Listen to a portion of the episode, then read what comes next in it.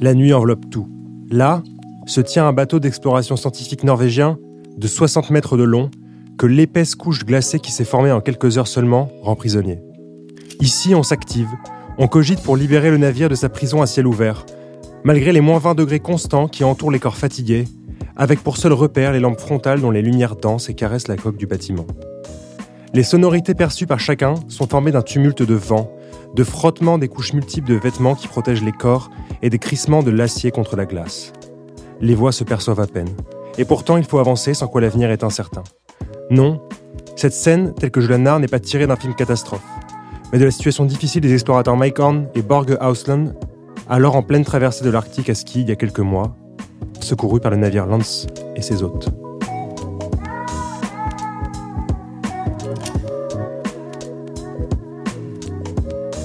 Pour ce huitième épisode de la saison 2 du podcast Figure, nous avons l'immense plaisir de recevoir Charles Dier, journaliste téméraire qui s'était pris de photographie de voyage, d'exploration, tout en gardant à l'esprit sa condition humaine. Cet épisode est réalisé avec le concours des montres Tudor, que l'on remercie au passage, Charles étant un ami proche de la marque. Je suis accompagné de Gabriel, avec qui nous allons tenter de partager avec vous les différents visages d'une personne qui nous inspire. Salut Charles.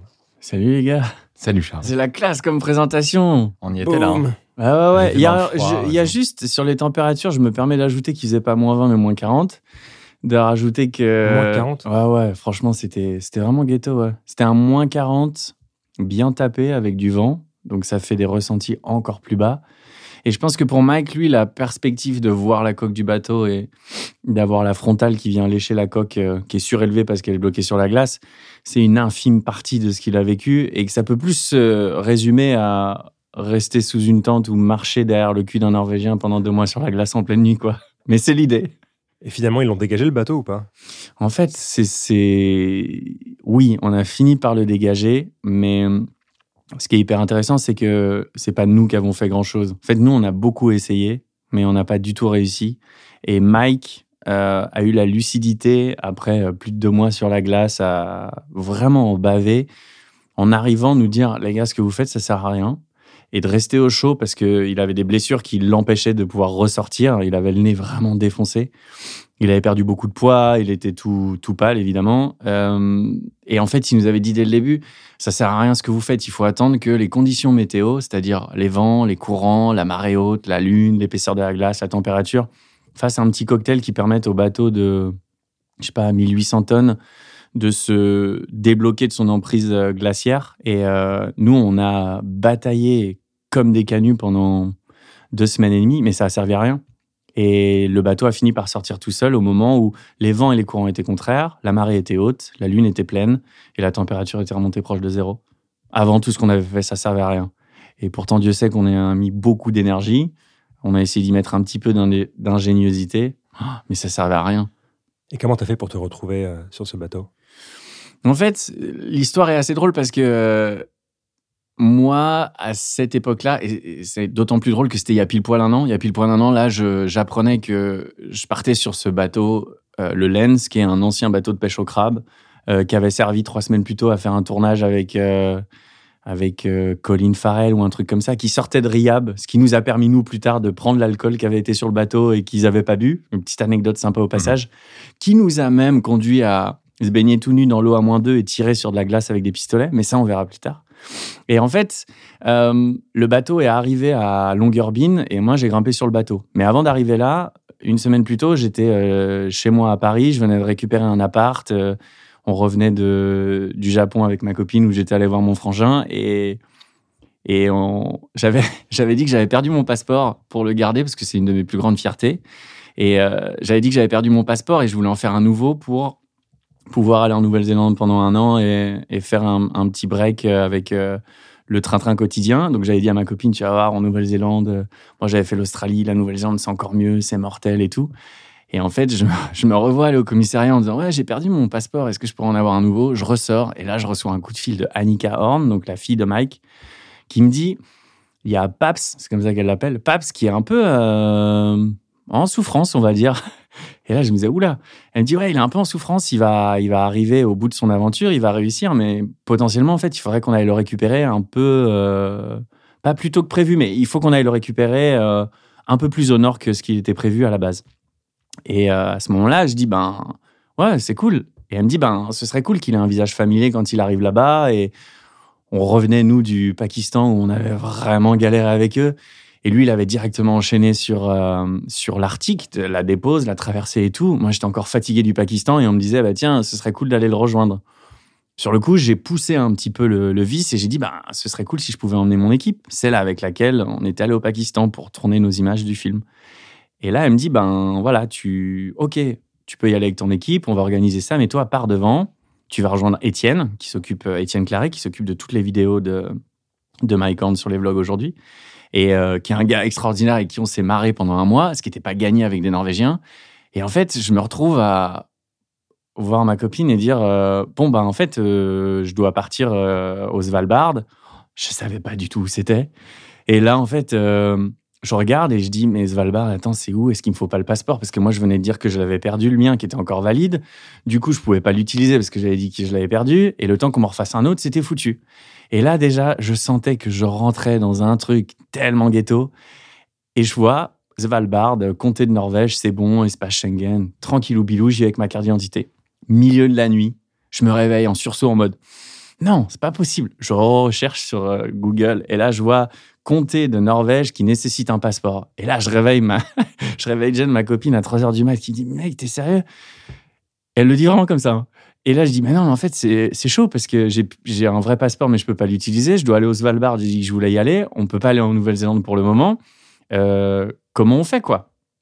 Et elle me dit Ben, ok, on va faire un faux passeport. Et j'étais là, genre, putain, ma meuf, elle est trop stylée. et en fait, au milieu de la nuit, elle se réveille, elle me dit, on va ça demain au réveil, elle cherche sur Internet et tout, et elle se dit, bah ouais, il faut faire une demande de passeport d'urgence. Donc moi, je déboule à la préfecture à, Paris, je crois que c'est dans le cinquième, enfin, près du 36 quai des Orfèvres. Et j'arrive et je dis, bonjour madame, euh, je voudrais un passeport d'urgence. Elle me dit, et pourquoi faire? Et au début, dans ma tête, j'étais là genre, bah, je vais sauver my corn, les mecs. Mais je pouvais pas le dire comme ça. Du coup, je dis ouais, je dois aller faire une mission de sauvetage euh, sur la banquise. Euh. et là, la nana, elle me regarde en mode, t'es sérieux, mec? Et je fais non, non, mais c'est pas une blague. Et elle me dit non, mais c'est pas possible. Et je dis mais comment ça, c'est pas possible? Elle me dit il me faut une lettre de mission de votre employeur, euh, une raison valable d'y aller et tout un tas de paperasses. Et je me dis ok, c'est mort. Je reviens à la maison. Je dis à Jen, c'est foutu. Elle me dit non, non, t'en fais pas, on va faire que des faux. Et là, moi, j'étais plus chez JQ, euh, là où j'avais bossé pendant pas mal d'années et qui m'avait amené à connaître MyCorn. Et je commence à faire des, faux papiers en disant que j'étais encore chez eux, que j'étais rédac chef, que j'étais envoyé par eux, Le Monde, en mode euh, faut que j'aille chercher MyCorn pour un, pour un reportage. Et je retourne à la sous-préfecture avec mes faux papiers. Et là, je, je réalise pas à ce moment la bêtise que je fais, mais j'y vais, franco. Je retombe sur la même nana qui me dit Ah, ok, non, mais il me fallait pas tous ces papiers. Et dans ma tête, je suis là, genre, t'es sérieuse, Micheline? Genre, tu m'as demandé tout ça et en fait, là, tu me dis que c'est pas important. Elle me dit Ok, ben, c'est pas garanti. Le passeport d'urgence, vous avez le droit une fois par vie. C'est valable un an. Et euh, vous aurez la réponse dans l'après-midi. Je rentre à la maison en stress. Je reçois un coup de fil d'un autre bureau de la sous-préfecture qui me dit Passez chercher votre, euh, votre passeport. Je déboule, je récupère le passeport. C'était d'une facilité déconcertante. J'arrive, elle met un autocollant de ma tête sur un passeport euh, vert et, et elle me dit C'est bon, vous pouvez y aller. Et donc là, en fait, je commence à préparer mon matos et je leur dis Les gars, le Pakistan, c'était chambé, vous avez failli crever dans les crevasses, mais c'est pas suffisant. On retourne au pôle Nord. Et donc là, les gars, genre, sont chauds bouillants, ils lâchent leur bière, ils me disent Ok, trop bien. Et je dis Par contre, c'est les filles qui vont, donc les filles Horn qui vont gérer le truc. Moi, je pars devant. J'arrive à Longyearbyen, mais je passe euh, une nuit dans un aéroport. J'arrive à Longyearbyen, je monte sur le bateau, je commence à préparer mes petites affaires. Ça faisait cinq ans que je montais sur le bateau sans jamais avoir navigué dessus, toujours rapport. Enfin, quai. Et là, et là, Annika me dit Ah, il y a Étienne qui va arriver, passe le chercher à l'aéroport avec Bernard Stamm, donc un, foutu marin qui a fait trois des globes, euh, qui est une, star, c'est une légende. Et donc, je vois toute la petite équipe, je monte sur le bateau, et puis euh, là, Bernard, je viens me voir, qui est un mec très taiseux. C'est un, une légende, quoi. C'est un tabarly euh, des temps modernes, même si, bon, il est plus tout jeune. Mais là, il me dit En fait, il y a un bateau qui arrive de Norvège, donc à Tromsø, donc c'est deux jours de nave. Euh, il va passer vous récupérer avec Étienne, puis nous, on vous suit. Et là, je commençais à me dire, oula, je prends mes affaires que j'avais à peine empaquetées, enfin que j'avais à peine euh, mis dans ma cabine, je reprends tout, et j'appelle mon pote Mathieu au téléphone et je lui dis, mec, euh, en fait, moi, je dois partir sur un autre bateau, vous êtes où? Il me dit, mais moi, j'attendais le coup de fil des filles, donc on est encore à Paris. Je dis, bon, bah désolé, moi, je pars. Et là, eux, ils, partent pour Longyearbyen, mais en fait, ils mettent un jour et demi pour arriver. Et moi, je suis déjà sur l'autre bateau. J'ai juste le temps de faire un petit live pour faire euh, marrer les copains. Et je me retrouve sur un bateau avec un Norvégien et un des explorateurs de, de l'expédition, qui est un copain de Borghi. D'entrée, il annonce la couleur. Il dit Mais vous faites quoi ici là? Ben, On est des potes de Mike. euh, on va le chercher quoi Ah, Les journalistes, euh, non, on n'aime pas ça, les gens comme ça. Et je suis là, genre, oula, grosse ambiance chez les Norvégiens. Donc il fait tout noir. À ce moment-là, je me souviens, il fait moins 38, il y a du vent. Et euh, on se demande un peu ce qu'on fout là. Les mecs parlent pas anglais, veulent pas parler anglais. Et on rentre sur un bateau immense. Le capitaine du bateau, lui, est adorable. Il ressemble un peu au mec qui a dans Titanic, tu vois, qui, qui finit sous l'eau dans un aquarium là. Et euh, on part. Et en fait, je sais pas du tout où on va. Et vu que les gars parlent qu'en norvégien, je comprends rien. Et je suis avec Étienne, le petit Suisse, et que je dis avec beaucoup d'affection. Et euh, on se retrouve là tous les deux, on se connaît pas encore. Et on a chacun notre cabine, on commence à s'installer et on part plein nord. Et moi, je commence déjà à me dire, OK, j'ai une boîte de mer calme, je sais que j'ai le mal de mer, je l'ai dit à personne, j'ai 16 comprimés, il va falloir que je rationne les mecs. Et je suis dans ma petite cabine et tout, et on part plein nord, mais en fait, tu le sais pas, il fait noir, t'as juste la lumière du bateau sur le quai, il fait froid, t'as des flocons de neige qui passent de partout, t'as le bruit du moteur euh, sous, les, sous les fesses quand tu te mets dans ta cabine, et ça part. Et en fait, on navigue comme ça pendant 2-3 jours, et on comprend qu'il nous emmène dans un lead. Donc un lead, c'est une sorte de, de veine en guise de fracture dans la banquise. Et là, on s'enfonce là-dedans, on se dit trop bien, on va aller chercher Mike et Borghi, ça va être trop bien. Et en fait, on reste bloqué comme des amateurs. Et en fait, on se rend compte que l'équipage, il n'est pas habitué à ce genre de truc. Le bateau, il n'est pas fait pour ça. Et on se retrouve bloqué. Et là, en fait, ça commence à être ghetto d'entrée. Les mecs nous disent bon, ben, ce qu'on va faire, c'est qu'on va essayer de faire avant-arrière avec le bateau. En fait, on se rend compte que ça marche pas. Après, on se met à vraiment devenir des pirates. Et on, on prend un énorme. euh, comme un gros cubi de rosé, mais qui fait euh, un mètre cube, donc un mètre par un mètre par un mètre. On le remplit de flotte, qui gèle instantanément, et on utilise une des grues qu'il y a sur le pont, qui est perpendiculaire au pont, dans le sens longitudinal. Donc pour les matheux, ça veut dire qu'on va juste à droite ou à gauche, et on essaie de faire tanguer le bateau pour qu'il sorte de la glace. Et ça marche pas vraiment, et par je ne sais quelle opération du Saint-Esprit ou d'un autre, on l'appelle comme on veut, on finit par sortir de là, et on repart un peu plus au nord. Et en fait, plus on avance, plus on se rend compte que Borghi et Mike ont des rations qui diminuent, euh, le météo qui est pas terrible, et le lead dans lequel nous on s'est engouffré, c'est typiquement le genre de truc qui est cool pour nous, mais qui est vraiment ghetto pour Mike et Borghi. Donc on essaie d'en trouver un autre dans lequel on va passer. Et en fait, tu reçois une map tous les jours d'un satellite qui passe vers 4 heures du matin. Tu reçois la carte à 3 heures de l'après-midi. Donc il faut que tu utilises des coefficients pour te dire, OK, la glace, elle a bougé comme ci, comme ça. Perso, j'y comprenais rien. Je me disais juste, OK, bon, ben on va voir ce que ça donne. Et euh, on arrive à un moment où là, on est vraiment bloqué, genre deux jours plus tard. On doit être par euh, 80 degrés nord, 80 degrés nord. Et on se rend compte à quel point on va dériver en fait au fil des jours. Et les premiers jours, les premiers jours, on se dit ah, c'est super, les aventuriers, on est bloqués sur la glace. Et puis l'ennui arrive, le, côté euh, où il fait tout noir tout le temps, il fait tout le temps froid, très chaud dans le bateau, très froid le reste du temps. On est clairement paumé. Et nous, on rigole avec Étienne, on, on bouffe en permanence parce que t'as que ça à faire. La seule perception que tu as de la journée, c'est si tu as envie de sucré, c'est potentiellement le matin. Si tu as envie de salé, c'est potentiellement le soir. Donc tu vois juste écrit. Moi, je me souviens, je venais tout juste de récupérer la P01 de, de, de nos copains de chez Tudor. Et j'étais tout fier d'être un des premiers à l'avoir eu en Europe, machin. Et je voyais sur mon cadran des 5 heures, des 3 heures. Des... Et en fait, je savais pas à quoi ça correspondait. J'avais juste tout le temps la dalle. Et les premiers jours, les spécialistes norvégiens commencent à taffer autour du bateau. Puis là, on se dit avec Étienne, bah, on a, rien d'autre à foutre. Vas-y, mon vieux, on y va. Et on enfile nos trucs. Et là, en fait, on arrive sur le pont et on enfile notre gilet de sauvetage en sachant pertinemment que ça ne sert à rien parce que tu as tout ton équipement sur toi, ton matos photo, tes GoPro, les GoPro qui ont été très vaillantes parce qu'elles tenaient à peu près un quart d'heure euh, par moins 40, ce qui est quand même assez, euh, assez incroyable. On a lancé le drone pour faire des images de fou. J'ai essayé de rattraper le drone, j'ai failli me couper un doigt. Je l'ai senti qu'en re-rentrant dans le bateau, parce que par moins 40, tu sens tellement rien que c'est au moment où tu arrives dans le bateau, ton doigt il commence à doubler de volume et tu te dis oula, c'est pas, pas cool. Et, et là, les Norvégiens nous disent bon, bah, on va faire un trou dans la glace autour du bateau. Et puis on se dit mais ouah, c'est chaud. On commence à. On a une, ce qu'ils appellent une drilleuse. C'est un moteur de tondeuse monté sur un forêt qui doit faire 35 cm de diamètre. Et on se met à faire des trous. Mais vraiment, on est au bagne. On est là avec Étienne et on fait des trous dans la glace et ça fait. Et en fait, on n'entend que ça. Et on fait des trous tout autour du bateau, comme du piquage quand tu es en maternelle. Et on se dit, bah, ça va peut-être euh, nous libérer de la glace.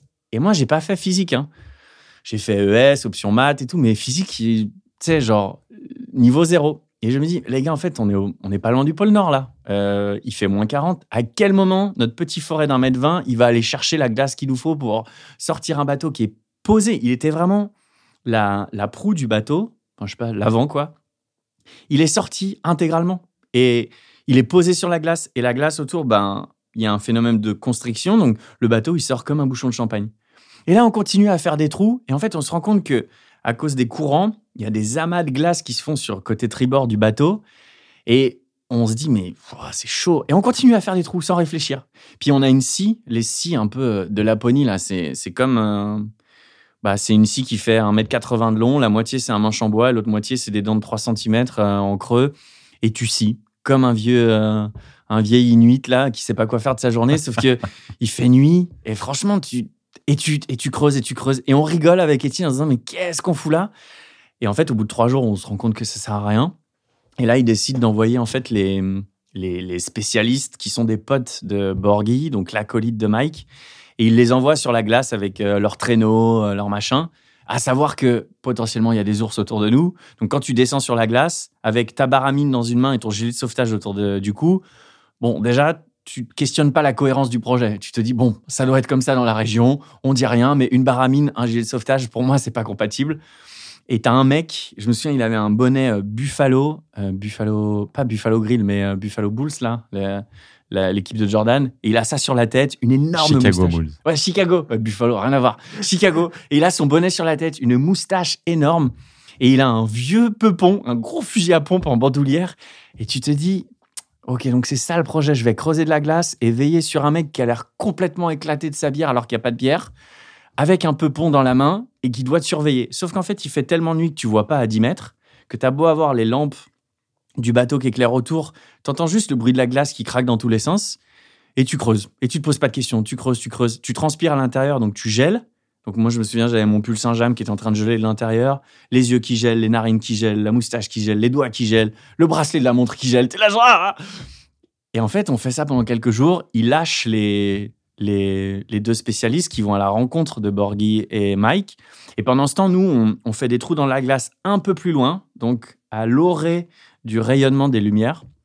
Et on fait des trous et on met des bouts de bois dedans. Et après, on fait des palans avec les, les vérins qui, qui sont comme des gros winches, mais euh, alimentés par le moteur du bateau. Et on fait des palans pour essayer de sortir par des lois physiques le bateau avec une corde et un cure-dent. En gros. Et en fait, on se rend compte que ça marche pas parce qu'évidemment, les bouts de bois, ils pètent. Évidemment, euh, la puissance dans les, dans les vérins fait que on a frôlé la catastrophe plusieurs fois. Des gros retours de, de cordage de allez, 10 cm de diamètre qui te reviennent au milieu de la, au milieu de la zone de travail. Et t'es là genre, ah, j'aurais fait un pas de plus. Je me, je me faisais clairement découper le visage en deux. Et tout le monde rigole. Et t'as toujours pas d'alcool. Il te reste trois clubs pour finir l'aventure. Et tu te dis, c'est parti mon pote, on va y aller. Et là, en fait, on apprend que les gars qui vont chercher Mike et Borghi, en fait, se retrouvent perdus. Donc, c'est Mike et Borghi qui doivent plus ou moins aller les chercher. Et toi, tu reçois des coups de fil de Pangaea derrière. Donc, Pangaea, qui est le bateau de Mike Horn, pouvait pas aller assez au nord. Donc, on envoie le Lens sur lequel je me retrouve. Mon équipe est restée sur le Pangaea avec les filles Horn. Et on a des coups de fil une fois par semaine. Et c'est un peu la délivrance parce que tu entends quelqu'un qui parle français déjà. Parce que les Suisses, ils parlent français, mais bon, c'est les Suisses. Hein. Et là, t'entends tes potes, ils te disent, mec, tu fais quoi, machin? Paf, ça coupe et tu te dis, bon, on restera la semaine prochaine. Et en fait, t'avances comme ça dans le truc, puis t'as des nouvelles de Mike par le biais du Pangaea, des Norvégiens qui te traduisent pas. Et nous, on est là avec Étienne en mode, mais qu'est-ce qu'on fout là? Et depuis le jour 1, il me parle des deux meules de fromage qu'il a ramené sur Pangaea pour faire une raclette. Et on n'a qu'une envie, c'est de se faire péter la raclette et de profiter avec tout le monde. Mais on peut pas. Donc on creuse des trous dans la glace, on enlève de la glace, on prend des sangles, on, continue comme ça pendant des jours. Finalement, au bout de quelques jours, on arrive à, voir euh, Mike et Borghi qui arrivent près du bateau, sachant que à peu près 12 heures plus tôt, Mike, je pense, malgré, enfin pas malgré, mais avec toute son expérience, après deux mois et demi sur la banquise, il y a un moment où il voit de la lumière, il se dit ok j'y vais. Faut pas, faut pas qu'il aurait pu lui coûter la vie, où il tombe dans l'eau, donc il se retrouve euh, à poil sur la banquise, à essayer de, consommer le, dernier petit bidon de kérosène qu'il a pour se réchauffer, découper ses poches de pantalon qui sont remplies d'eau et qui ont instantanément gelé, qui, en arrivant plus tard, te dit Bah ouais, en fait, j'étais mieux dans l'eau que dehors. Et les gars finissent par arriver au bateau. Et nous, on est un peu groggy de ces jours passés où tu perds un peu la notion du temps et t'as juste, ouais, ta montre qui te dit, bon, bah, il est ou 3 heures du mat ou 15 heures et tu sais pas. Puis tu bouffes du salé, du sucré. Et puis tu bosses la journée et puis t'occupes tes journées comme ça, quoi. Et là, Mike et Borghi arrivent et on a le, sans mauvais jeu de mots, mais la douche froide parce que les mecs arrivent, ils sont, ils ont le visage émacié, ils daubent, mais ils daubent un truc de fou. Tu sais, es là genre, waouh, ok, à la douche, les mecs.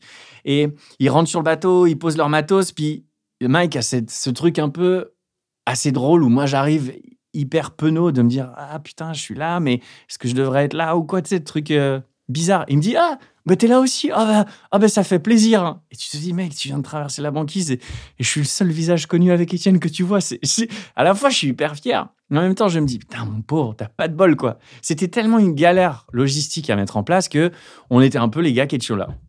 On le récupère sur le bateau. Moi, j'en profite pour faire des images et trouver le bon équilibre entre le laisser respirer un peu, être au chaud, et voir en fait son visage. Il a le nez, c'est genre une chaussette sale qui est en train de se décoller du pied. Et, en fait, il, a vraiment, il a vraiment une sale gueule. Enfin, je, désolé Mike, mais il avait vraiment une sale trogne. Et, et on arrive, et en fait, je sais que j'ai quelques minutes où je vais pouvoir récolter une forme de témoignage assez unique et euh, Étienne fait ses images, donc il est à fond, hyper pro, il est dans son truc et tout. Et moi, je suis avec ma petite GoPro. Et euh, je chope Mike. Euh, lui, il arrive par l'arrière du bateau, moi par l'avant. Je le retrouve en fait dans le, dans le mess, le restaurant du bateau.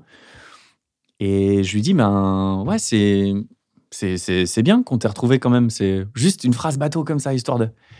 Et là, il est avec sa tasse à café. Il a encore les stalactites ou stalagmites qui lui barbouille le visage. Il n'arrive pas à articuler parce qu'il est vraiment gelé depuis trois mois. Puis Borghi, c'est pas un grand bavard, donc il n'a pas, il a pas raconté grand-chose pendant deux mois et demi, je pense. Et là, le gros concept qu'il y avait avec Mike, c'était cette idée de l'échec n'est pas une option. C'est un truc que moi j'avais gardé depuis toutes les années où je bosse sur lui, sur d'autres sujets que je fais euh, sur des gens, des aventuriers aventurières. Et là, il me dit, euh, c'est fou parce que tu fais tout pour partir, tu fais tout pour aller sur la banquise, aller faire un défi, aller réaliser l'insolite, euh, l'inaccessible, l'inédit, tous les adjectifs que tu veux. Et il te dit, tu fais tout ce que tu peux pour aller là-bas. Et une fois que tu es là-bas, tu fais tout ce que tu peux pour arriver ici. Et à peine tu es arrivé ici, tu penses qu'une chose, c'est repartir. Et je me disais, OK, waouh, mec, il est perché. je me disais, waouh, c'est chaud. Et en même temps, c'était hyper puissant parce qu'il il a vraiment la tête, euh, la tête défoncée. Et il te dit ça, je le chope à la GoPro, puis lui-même en lisant, il réfléchit. Tu sens qu'il n'a pas parlé depuis deux mois et demi, qu'il a envie de parler. Et, petit à petit, ça s'installe. Et après, on a un gueuleton monumental euh, où j'ai jamais vu quelqu'un manger autant. Mais vraiment, il a dû bouffer euh, l'équivalent de 4 ou 5, euh, prendre du gâteau, puis reprendre de la bidoche, et puis reprendre des patates, puis prendre de la glace, puis mettre de la chantilly dessus, puis pousser les morceaux de gras du porc qu'il avait dans son assiette pour avoir la glace et le gâteau, puis remettre du café par-dessus, puis il bouffe pendant 4, 5 heures. Et ce qui a été assez incroyable, c'est que la première nuit, tout le monde était assez épuisé, allait, allait se coucher. Et Mike avait une sorte de d'excitation d'être arrivé, un mélange de sentiments, un cocktail un peu chelou. Et hum, il n'est pas allé se coucher tout de suite. Et je me souviens qu'il a dû arriver vers 22h et que jusqu'à 5h du mat, on est resté là. Je le voyais déambuler dans le bateau, dans les coursives, avec la lumière rouge, euh, du bois partout, de la moquette sale, euh, des Norvégiens qui sont pas fun autour. Et puis, je me disais, mais c'est quand même hallucinant pour moi, en fait, de me dire, il y a quelques années, j'étais juste un stagiaire dans une rédac assez stylée de Paris sans savoir ce que c'était JQ, tu vois. Et là, je me retrouve euh, à 83 degrés nord, à avoir récupéré Mycorn. Clairement, j'ai pas fait grand chose pour le récupérer, mais à être le témoin de tout ça et de me dire, mais c'est assez édifiant en fait d'avoir cette chance-là de, de découvrir tout ça. Et, c'est ce qui m'avait poussé à être là. Mais une fois que tu y es, tu te rends compte que c'est assez bizarre. C'est peut-être pas très français la manière dont je le dis, mais c'est juste que moi, j'ai pas fait des écoles de ouf. Euh, j'ai juste toujours été un troubadour, saltimbanque, ce que tu veux, vendeur de rêves, ce que tu veux. Mais j'avais jamais été un peu le, porteur d'un message aussi fort qu'un mec avait pu construire pendant 28 années d'expédition qui me livrait à moi. Et c'était moi la, toute la beauté du truc d'être. Euh, d'être en capacité de créer l'écrin dans lequel on allait pouvoir au mieux recevoir ce message pour les uns et les autres. Et il est le mieux à même de parler de ce qu'il fait. Mais c'était assez intéressant d'avoir un mec comme moi dans ses pattes pour, depuis quelques années, pouvoir euh, témoigner de ce qu'il fait, pourquoi il le fait, et d'essayer d'avoir un, petit recul là-dessus. Et puis, et puis euh, au bout de dix minutes, la philosophie était partie et on a juste attendu que le chef nous dise en fait, il y a plein d'alcool sur le bateau, dans trois jours c'est Noël, on va rester bloqué là un moment. Donc euh, il a ouvert le bar. Et en fait, on était tous là sans avoir de raison d'y être. Et on avait eu un super speech du, du capitaine de bord qui nous disait bah voilà, moi en fait, je devrais être en Norvège avec ma famille parce que j'avais pris ma retraite il y a un mois. On m'a appelé pour faire cette opération. Je me disais que c'était cool de finir là-dessus. Ça devait durer huit jours. On en était quand même au 25e jour, tu vois. Et il nous faisait un, discours tellement beau on voudrait peut-être tous être ailleurs, mais c'est hyper cool en fait de vivre ça tous ensemble. Et là, j'ai découvert qu'il y avait un Norvégien que j'avais jamais vu, qui était déguisé en Père Noël et qui nous a amené une photo dédicacée sortie d'une imprimante A4 de, de Mathusalem dans l'imprimante du, du truc soviétique du bateau avec une dédicace de Borghi et Mike. Et en fait, on était tous là à Noël et on se disait, mais qu'est-ce qu'on fout là? Et accessoirement, juste avant, on avait commencé l'alcool tôt. Vu qu'on avait pendant 15 jours fait une tranchée autour du bateau de 70 cm de large, voire un mètre à certains endroits, on avait, euh, je sais pas, le bateau, il devait faire euh, ouais, 60-65 mètres. On avait déjà 70 mètres de tranchée autour du bateau. Et on n'a pas trouvé plus logique qu'après euh, deux, trois whisky, deux, trois bouteilles de chambre, de se dire, eh, bah si on allait se baigner, les mecs. Et là, tu te dis, normalement, tu vois, tu te dis, bah non, mec, genre, l'eau, elle est à moins 2, il fait moins 30, ça n'a aucun sens. Et tu te dis, tu te vois dire, bah ouais, grave, putain, trop bonne idée. Ça fait un mois que je suis sur ce bateau, je m'emmerde. Si on allait se baigner. Et là, tu te dis, ok, on y va. Et t'enfiles une combi sèche. T'es quasiment à Walou dessous. Hein. T'es en caleçon et on te dit juste garde tes chaussettes parce que la glace, ça coupe. Donc on descend du bateau comme des pirates à la Jack Sparrow avec une échelle. on arrive au bord d'une tranchée. Tu sais qu'au fond, en fait, t'as l'abysse. Clairement, Ed Harris dans Abyss, c'est un, un enfant de cœur à côté. Nous, on arrive au-dessus du bord. On est genre, bah ouais, ouais, bonne idée, on va se baigner. Et il y a un moment de lucidité hein, qui dure pas longtemps, qui est là genre, mec, qu'est-ce que tu fais? Et le froid te rappelle que t'as pas le temps de réfléchir et tu sautes en boule dans le truc. Et moi, il y a eu un réflexe physique qu'il faudrait étudier, je pense, au MIT. C'est qu'en fait, dès que mon pied a touché l'eau, mes bras se sont mis en mode genre delta plane et ils ont dit c'est mort, on n'ira pas plus bas. Et donc j'ai commencé, mon corps a commencé à rentrer dans l'eau à moins 2.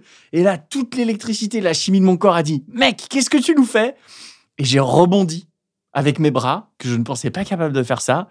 Et après, j'ai couru sur la banquise en hurlant, mais vraiment en hurlant comme une castafiore. Et il y avait mon pote Étienne qui était là à côté. Il avait perdu sa chaussette dans l'eau. Et du coup, il a couru sur la neige. Et en fait, il s'est entaillé le pied. Et en arrivant à l'échelle où tu montes, t'as froid, t'es dans ta combi, t'as perdu une chaussette, t'es en slibard, t'es trempé, t'as même pas eu le temps d'avoir froid parce que tout a gelé, donc t'es dans une coquille de neige qui est elle-même dans une coquille de coton. Et tu cours sur le pont du bateau.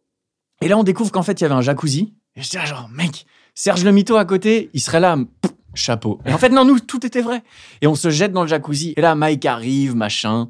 Le mec, il a passé deux mois et demi sur la banquise. Il avait rien d'autre à faire que de dire, ah, c'est quand même moi le patron. Parce que moi, j'ai vu les images après avec quelqu'un. J'avais posé la GoPro. Et il y a, nous, on arrive, on se jette dedans, on est en PLS, on ressort, on n'a qu'une envie, c'est de rentrer chez nous, tu vois. Et là, il y a Mike, il arrive, toc, toc, toc, toc, toc, Père Castor, il enlève ses petites chaussettes, il garde son petit legging, il enlève son haut, le mec, il a un code génétique qui fait que même quand il a perdu 30 kilos, il reste des biceps, des triceps, euh, des pectoraux, une tablette d'abdominaux où toi, t'es là, genre, je l'ai jamais vu. Il se met dans l'eau, il fait ouh, c'est genre, ouh, c'est frais. Et il reste genre 7-8 secondes et il ressort. Et il arrive dans le jacuzzi, genre, salut les gars. Et t'es dans le jacuzzi, t'as les cheveux congelés, parce que moi, j'ai un peu la coiffure de Kev Adams. C'est pour ça que là, j'ai coupé fort pour pas que ça se voit. Et t'as les cheveux qui sont gelés. Et là, tu te dis, bon, ah, trop bien, machin. Super, on a atteint le nirvana. Et là, t'as un Norvégien qui t'a pas parlé depuis trois semaines, puis qui se rend compte que finalement, si t'es là, c'était pour une raison assez valable. Et il te dit, j'ai un gun, ça vous dirait de tirer sur des glaçons? Faisons ça, Michel. Allons tirer sur des glaçons au plein milieu de la banquise. Il fait nuit, on se met à tirer avec le pistolet. J'ai gardé les douilles, ce qui m'a valu des problèmes au retour, évidemment, en arrivant à la douane. Et le lendemain matin, on s'est réveillé avec tous une énorme gueule de bois et, euh, le périple n'était pas fini parce qu'après, les autorités n'ont pas voulu nous, finiront nous chercher. Il y avait un, brise-glace qui pouvait passer devant le bateau et nous libérer, mais ils n'ont pas voulu pour des raisons politiques cheloues. Ils ont juste envoyé un hélico qui a récupéré un gars qui avait un problème cardiaque. Ils nous ont laissé un carton de banane. Et on avait pété toutes les chaînes de la, de la tronçonneuse, parce qu'évidemment, tu as une tronçonneuse pour la glace, tu vois. Et ils nous ont filé des deux autres scies à main d'Inuit. Et tu te dis, mais non, vous vous foutez de nous, quoi. Et un carton de banane. Et je me disais, euh, et là, à ce moment-là, Mike Horn était en mode, j'appelle mes potes SAS, il déboule avec un Hercule, donc un énorme avion de transport. Il lâche trois mini-pelles, on fait de la dynamite. Et là, en fait, on se rend compte que il nous raconte comment on va faire une piste d'atterrissage sur la banquise. Et moi, je suis passionné du truc. Je me dis, mais oui, en fait, je suis dans un film, je l'assume totalement. Dans trois jours, on aura fait une piste d'atterrissage. James Bond va arriver, la reine d'Angleterre sera derrière, on va tous repartir en chantant et nickel. Et là, en fait, les Norvégiens te disent, mais non, c'est pas comme ça qu'on fait dans ce pays et tout. Et il y avait une sorte de mutinerie qui s'installe à l'intérieur. On disait, vous êtes bien gentils, les Norvégiens, mais nous, en fait, c'est pas notre kiff d'être dans la nuit, dans le froid, pendant un mois. Et on savait que plus on dérivait, ce qui est intéressant de souligner, c'est que tu peux dériver pendant quasiment. Enfin, tu dérives tout le temps, mais tu peux dériver à quasiment deux nœuds. Donc, ça fait 3 km heure, 5. C'est-à-dire comme si le bateau de, je sais pas, 1800 tonnes, il marche sur la glace. Mais tu le vois pas parce qu'autour, il y a rien qui bouge. Et tu entends juste la glace qui, qui vient se déchirer sur les traves du bateau la nuit. Et, il fait tout le temps noir et tu sais jamais si tu veux dormir ou manger. Et tu entends juste ces bruits-là assez, assez fous. Et, et ça dure un mois. Et évidemment, tu arrives à Tromsø et je me souviens, ma pauvre, ma pauvre chérie, elle est arrivée, elle était là toute contente de m'avoir fait la surprise. Et moi, j'étais dans un autre monde. Je venais de passer un mois sur la banquise. euh, je comprenais pas trop ce qui se passait. Et du coup, quand je vois les, les films de héros américains où les mecs se retrouvent, les grandes accolades, je me disais, non, en fait, moi, je suis un putain de sociopathe. Je suis arrivé, j'étais là, genre, mais. Ok, euh, ouais, non, c'est cool que tu sois venu, mais c'était horrible pour elle. Et je me suis rendu compte de ce que ça impliquait pour un mec comme Mike Horn, dont c'est le quotidien. Sa vie, c'est ça, en fait. C'est de partir loin, de revenir tard et d'essayer de garder ses proches le plus proche de lui en étant hyper loin. Enfin, je sais pas, c'est chelou, mais c'était c'était assez. euh, Moi, je suis pas du tout aventurier, donc j'ai clairement pris une méchante claque. Et je venais déjà à peine de me remettre de la première claque du Pakistan où on avait vécu un mois dans la montagne avec que des potes et des Pakistanais, avec des kalachnikovs et des bazookas, hein, comme dans les films, mais beaucoup plus cool que, que dans les films américains. Mais vu qu'on était dans la zone euh, sensible du Cachemire, la Chine, le Pakistan, l'Inde, c'était un peu ghetto là aussi. Donc je venais à peine de me remettre de cette claque euh, K2 à marcher euh, au milieu des crevasses avec des potes, que ça faisait beaucoup pour une année. Et évidemment, quand je suis revenu, bah, j'avais plus le bon passeport pour aller en Nouvelle-Zélande, donc euh, je suis resté à Paris comme tout le monde. Puis le confinement est arrivé, et là je me suis dit, bon, ah, ça va. Je viens de m'en faire un pendant six semaines, cinq semaines sur un bateau dans le noir, un confinement avec internet et de la bouffe à volonté, je devrais m'en sortir, quoi. Mais c'est comme ça que l'aventure s'était terminée et qu'on en a fait d'autres après. Ça faisait un bon monologue, hein. J'ai un peu, euh, j'ai un peu euh, Bon, le monopolisé podcast truc, mais- est terminé. Merci. Je sais plus quoi dire après. Euh, et alors, ta carrière de journaliste à Paris, euh, tu vas chez Naturalia pour faire tes courses? Non, mais euh, tu rigoles, mais maintenant que je bosse chez Rewild, euh, qui est un zoo transformé en centre de réensauvagement, je bouffe euh, plus de viande et je bouffe euh, sur des inventus. Je me suis improvisé chef pendant 15 jours dans le centre, euh, où le matin je me réveillais dans mon camping-car par le bruit des éléphants et je descendais le long des, des enclos à Panthère des Neiges, Panthère du Sri Lanka et, et loup de Sibérie pour aller faire la bouffe dans une cantine au milieu des pans et des, et des tigres blancs. Tu vois. Donc, je, ouais, c'était, la transition était assez rigolote quand même, quoi. Attends, il faut, faut vraiment que j'arrive à intégrer toutes ces À informations, c'est compliqué. Euh, Explique-nous quand même. Déjà, euh, Mais en fait, ce qui a expliqué, s'il y a quelque chose à expliquer, c'est que moi, j'ai eu la chance de voyager petit avec mes parents, mais pas en mode euh, hôtel 5 étoiles et tout. J'ai juste un père qui est, qui est insatisfait de tous les endroits dans lesquels il est et des gens avec lesquels il est, ce qui peut aussi avoir une, une forme de...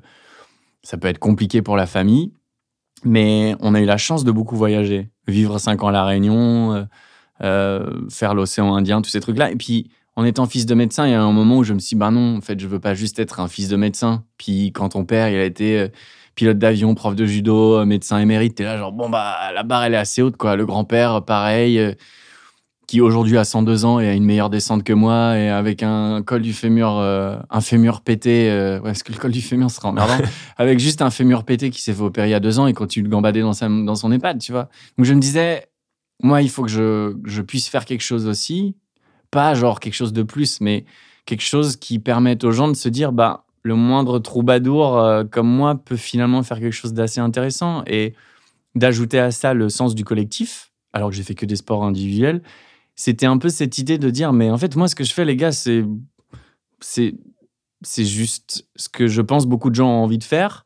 Et il y a une partie peut-être sociopathe dans mon esprit qui te dit, enfin, qui me dit, parce que je sais pas schizo encore, qui me dit, ben, faut essayer en fait. Et vu que ça avait été le truc avec les potes depuis des années de ah oui bah Charles le vendeur de rêves, c'est un peu une identité que je me suis créée en disant faut toujours aller plus loin. Et quand je dis à mes potes ouais je peux avoir ça, même si je pouvais pas l'avoir, je me démerdais pour l'avoir.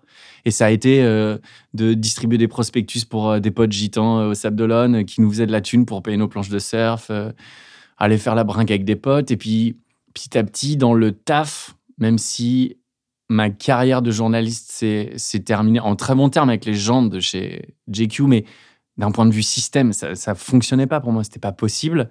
Euh, j'ai toujours gardé à l'esprit que j'ai pas fait une école de ouf, que j'étais un foutu cancre à l'école. Le seul livre qui m'avait un peu sauvé à l'époque, c'était justement l'histoire d'un cancre de Pénac, qui était un mec comme moi, sauf que lui a vraiment écrit des bouquins et fait des trucs de ouf. Et moi, je me disais toujours, mais si on se le dit, c'est peut-être qu'on peut essayer de, de s'en approcher. Et, c'est peut-être pour ça que je suis allé vers des mecs comme Mike Horn, ou qui, juste à l'inverse, m'ont accepté dans leur, dans leur giron. C'était cette idée de dire, en fait, les gars, moi, j'ai entendu des mecs à la radio, j'ai lu quelques bouquins, mais pas beaucoup. En fait, j'ai rien fait d'exceptionnel, mais j'ai essayé de rendre exceptionnel le peu de choses que je faisais. Et c'est ce qui faisait marrer mes potes. Et moi, je carburais à ça. Moi, je voulais juste faire marrer mes potes. Et puis après, en rentrant chez GQ et en, faisant tous les voyages possibles que personne voulait faire, c'est ça qui m'a amené à rencontrer Mike Horn à Monaco. C'est ça qui m'a amené, en fait, à, à me retrouver ici. Parce qu'en fait euh, j'avais rien fait d'exceptionnel et puis euh, j'avais juste dit bah en fait moi les gars chez JQ euh, j'aime bien voyager donc je suis auto-entrepreneur vous êtes mignons mais les vacances je vais en prendre pour découvrir des trucs. Chaque année je me faisais un pays je partais je faisais du woofing et un jour il y a un gars de, de l'horlogerie chez JQ qui me dit attends mec je suis un peu à la ramasse sur les retours édito du d'une marque là. Ils ont des modèles trop bien. Je veux pas juste placer la montre dans un dans un dans un shopping ou dans un article, essaye là, tu vas euh, au Canada faire un truc de chien de traîneau, la montre s'appelle Ranger, elle est faite plus ou moins pour ça, vas-y quoi. Et je fais mon je fais mon aventure, je reviens, je rends le truc trop content, je rentre à la rédaction, genre ouais, trop cool, j'ai rendu la montre, ils étaient contents, machin. Deux jours après, l'éditeur, genre le mec que tu vois, c'est un peu pour un journaliste, c'est un peu le mec que tu vois jamais quand tu es un peu le jeune de la rédac. C'est le gourou qui est tout en haut dans un bureau, euh, calfeutré, hyper bien sapé, quand toi, tu es juste habillé avec tes petites pompes Véja que tu es trop fier de porter. Et là, il te dit, Charles, tu pourrais venir dans mon bureau? Et je suis genre, oula, s'il connaît mon nom, alors je connais pas le sien, c'est techniquement qu'il y a un problème. Et il me dit, voilà, euh, j'ai eu euh, nos partenaires de chez Tudor, donc qui font partie du groupe Rolex. Et ils me disent, voilà, et là, dans ma tête, je commence à me liquéfier. Littéralement, je suis en train de me liquéfier, je transpire de partout. Et je me dis, mais en fait, j'ai peut-être pété la montre, il y a un truc, je vais devoir rembourser. Ouah, c'est chaud, j'ai pas la thune. Et je pars. Il me dit, non, en fait, ils ont, ils ont bien aimé ton, ton caractère atypique, on va dire. Et je le sens qu'il pèse ses mots pour pas être insultant. Il me dit, non, c'est. Ils ont bien aimé. Sous-entendu, moi, je comprends pas. mais eux, ils ont bien aimé. En gros, euh, ils voudraient que tu développes un projet et tout. Et c'est comme ça, en fait, que j'ai lancé Dans la peau d'eux qui est le projet de ma vie, qui m'a permis en fait de faire tout ce que je voulais faire depuis des années, c'est-à-dire raconter l'histoire des gens que je trouve géniaux, mais pas juste pour moi, pour les gens en général, et de raconter leur vie. Et en fait, ça m'a emmené faire Horn en Namibie, parce qu'après Monaco, je l'avais juste croisé, bah là, on a fait dix jours dans le désert où c'était bien rock'n'roll.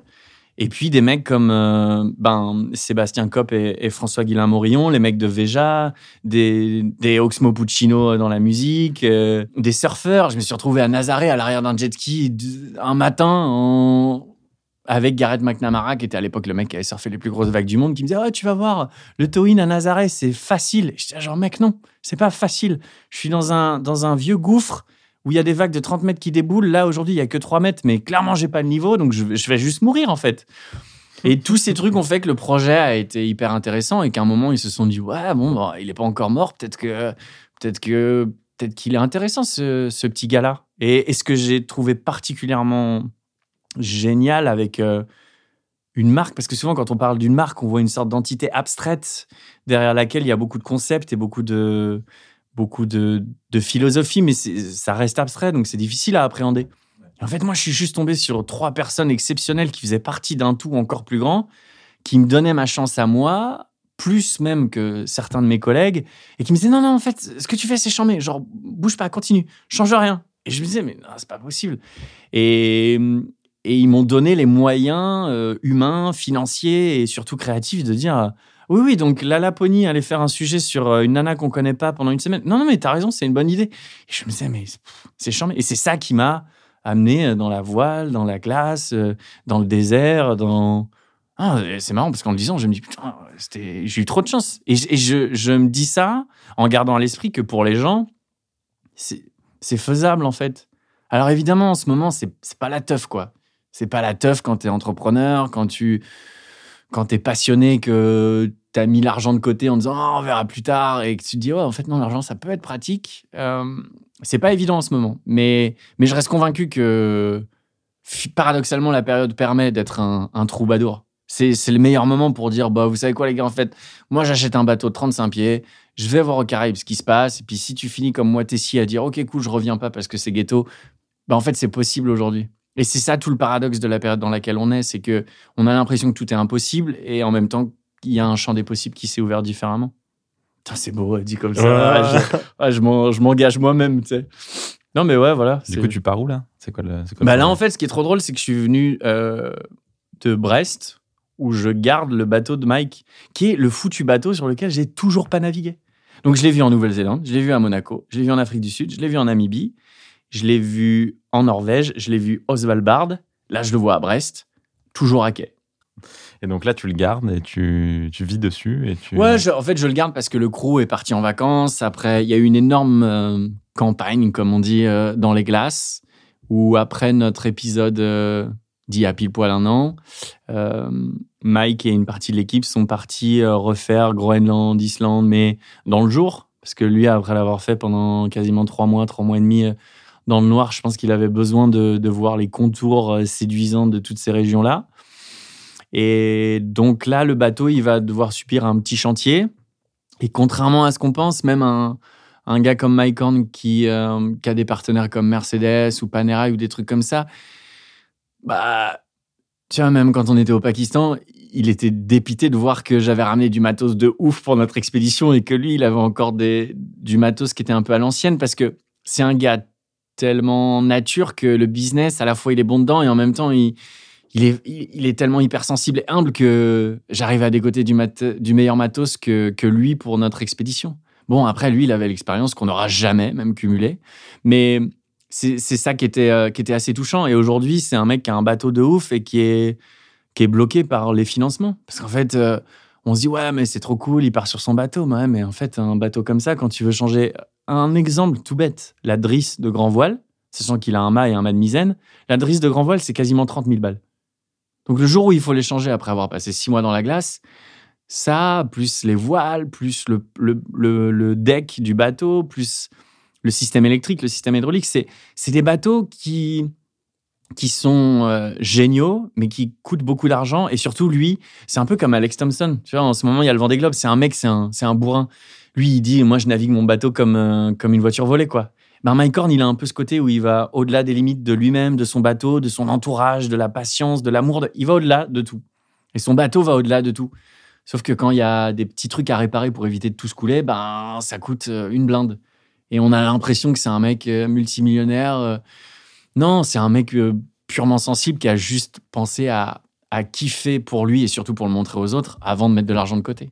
Et c'est en ça que je trouve ça encore plus passionnant comme, euh, comme personnage d'une tragédie grecque qui, qui, est, passionné de son truc et qui pense pas à, à tous les tenants et aboutissants, logistique, financier, marketing, tous ces mots un peu qui font gros mots. Mais non, le mec, il est passionné. On lui dit voilà, il y a un truc qui n'a pas été fait, il y va. Et après, ça coûte de l'argent. Donc en gros, moi, je garde son bateau. Comme ça, le crew, il est un peu en vacances. Et euh, évidemment, depuis toutes ces années à être euh, en mer avec des Gareth McNamara, au milieu de l'Amazonie avec des mecs comme les gars de Veja, à euh, être avec Mike Horn en Namibie ou au Pakistan ou en Arctique ou... En fait, en le lisant, je me rends compte que j'ai plus voyagé avec Mike Horn qu'avec ma propre nana. C'est chaud. et en fait, ben, tu, tu, il t'incombe finalement une sorte de responsabilité toute euh, euh, modeste qu'elle puisse être, de, de se dire euh, attention mon vieux, tout ce que tu fais là, il y a un paquet de gens qui auront peut-être jamais l'occasion de le faire. Donc tu peux pas te permettre de dire non. Tu peux pas te permettre de dire non quand un gars te dit ah ouais Charlie, euh, là j'ai reçu un truc pour un voyage de presse euh, GoPro, je sais pas ce que c'est. C'était il y a huit piges et je me suis retrouvé à piloter un avion de chasse. Enfin, tu vois, c'est des trucs où tu dis waouh. Et j'ai eu la chance de le faire avec GQ. Je pense que j'ai eu la chance de le faire parce que j'étais un peu pas plus dégourdi que les autres, mais j'étais avide de tous ces trucs-là et que ça m'a amené au Mike Horn, au François Gabard, au machin. Mais une fois que tu as fait tout ça, soit tu vas t'en gargariser auprès de tes potes qui, au bout de cinq minutes, vont te dire Bon, c'est cool, on boit un coup, tes histoires, en fait, on s'en carre, fais-nous marrer avec autre chose, de l'humain, de ce qui. Voilà.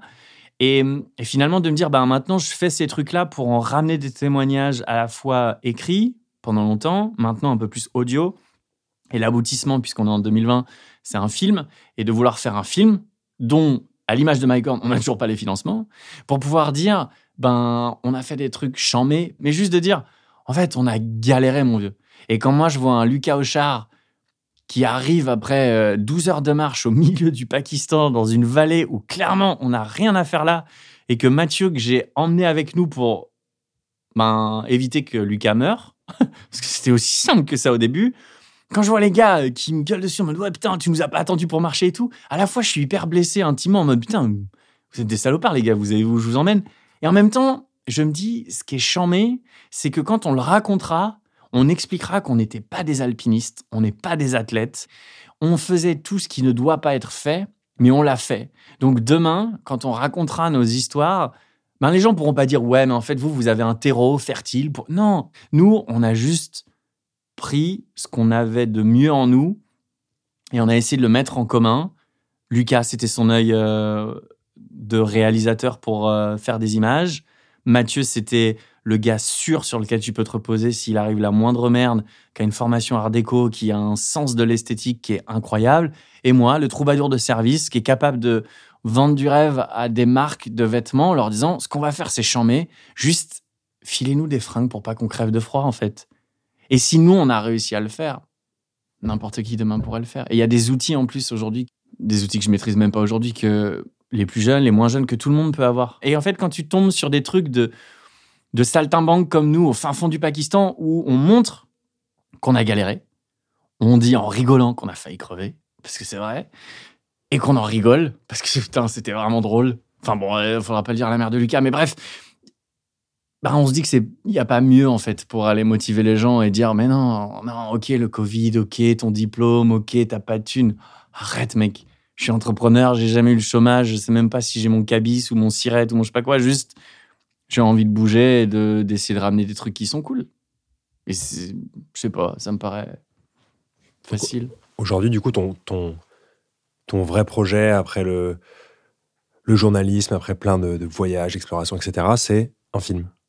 Là, pour le moment, ça va être de faire le film sur notre année et demie de, d'expédition avec Mike parce que hum, on a, on a mis des années. En fait, moi, j'ai mis des années avant d'embarquer les gars pour atteindre une sorte de complicité, intimité et confiance avec les Horns qui me permettent de pouvoir un matin me pointer et dire à Mike voilà, j'ai quitté mon taf, j'ai pas d'appart, j'ai pas de meuf, toute ma vie dans un box ou sur le toit d'un, d'un Renault Espace que mon pote Alexandre Lazerge de GQ m'a prêté.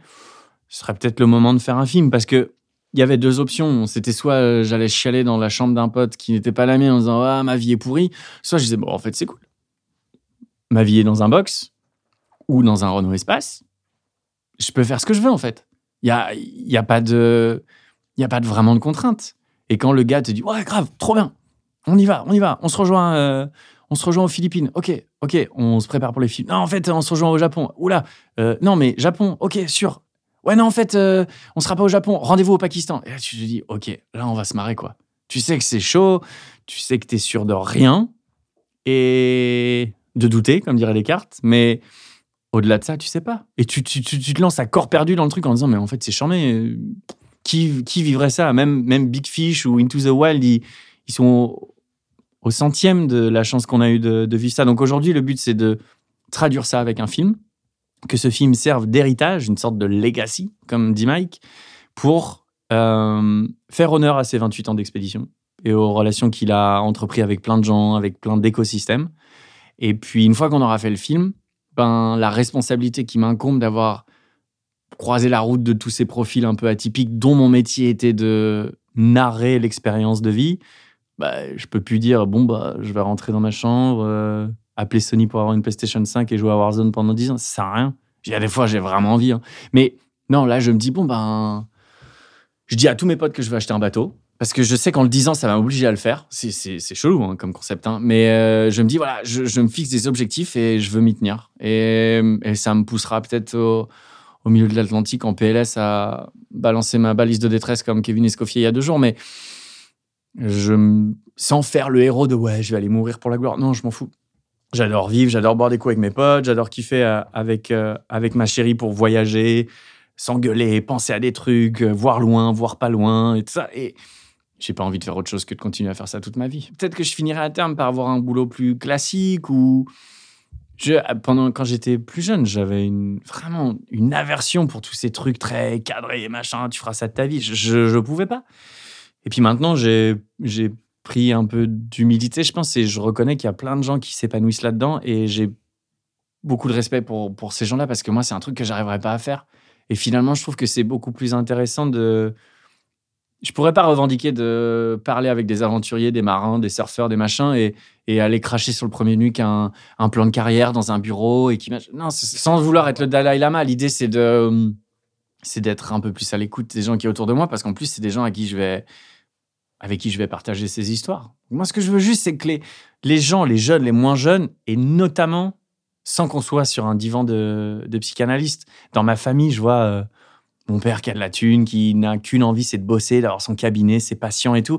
Très tôt, il m'avait dit, moi, en fait, mon kiff, c'est, mes patients. C'est là où je m'extasie, c'est là où je vois plein de trucs. Et moi, j'avais pas la, la, capacité de faire médecine, donc je m'étais dit, OK, lui me disait que sa clientèle, c'était une vitrine sur le monde. Ça lui permettait de voyager, de comprendre les gens et de machin. Il ajoutait à ça le fait de voyager partout.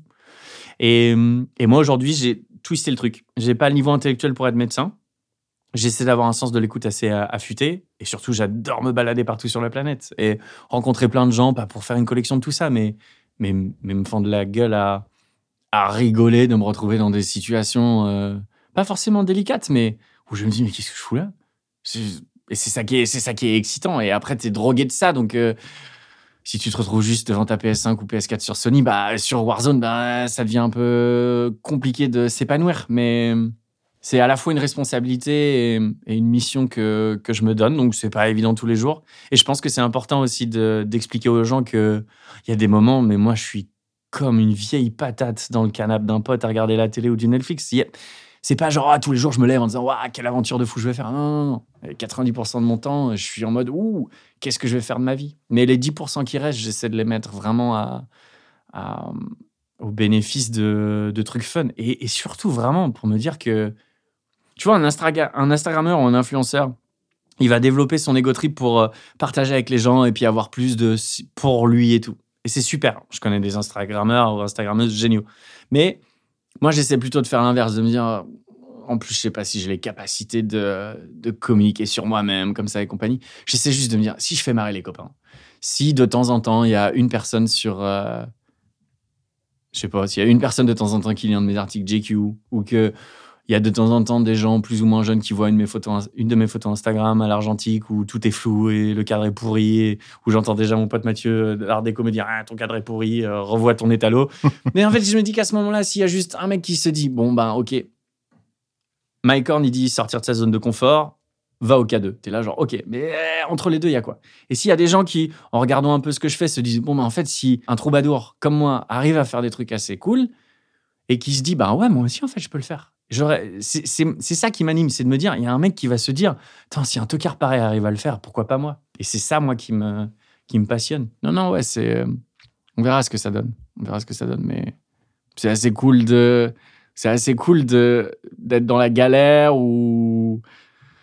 Je sais pas, non, moi, je, suis assez content de, là où je suis et je sais pas du tout où je serai demain. Et littéralement, je sais pas où je serai demain, mais euh, on verra. On verra, c'est ça qui est assez rigolo, quoi. Tu sais où tu dors ce soir ou tu veux Mais en fait, c'est marrant parce que je dors chez moi, mais que j'ai sous-loué un pote. Mais euh, toujours pour faire la, la, On est sur la lignée du Serge Le Mito. Hein. Euh, j'ai reçu un coup de fil. On revenait de Suisse où on avait vu les archives de Mike pour le film. Et euh, je reçois un coup de fil d'un pote qui est marin, un pur marin. Et, et JB m'appelle et me dit Ouais, putain, trop bien, on, va faire la, la, traverse, la tentative de record de la Méditerranée ça va être charmé comme projet. J'étais là dans mon van, je venais de déposer Mathieu à la gare du Creusot, on revenait de Suisse, on avait clairement fraudé pendant une semaine. Je rentrais au sable pour déposer mon camping-car, essayer de le mettre en hivernage, et puis je savais pas où j'allais quoi. Et euh, mon, mon, pote JB, le marin, me dit ouais, on va faire tentative de record. Je fais ouais, trop bien. Et il me dit, ouais, tu fais quoi la semaine prochaine? Je- Et en fait, à ce moment-là, je percute pas. Et il me dit, bah non, mais viens avec nous. Et là, en fait, dans ma tête, je me dis, bah non, en fait, t'es obligé de dire oui. C'est genre, c'est ce que je ce que je veux. Donc je dis, bah ouais, grave, grave. Ouais, mais après, je connais un pote qui peut-être peut. Et là, j'appelle Jen, ma chérie, et je dis, ouais, voilà, il y a un truc, mais peut-être que pour le projet du bateau, ce serait intéressant que j'envoie quelqu'un d'autre. Elle me dit, tu le rappelles, tu lui dis que tu vas, tu prends du mer calme, tu les gobes comme des Smarties, et puis tu verras, ça va bien se passer. Je fais, ok, ok.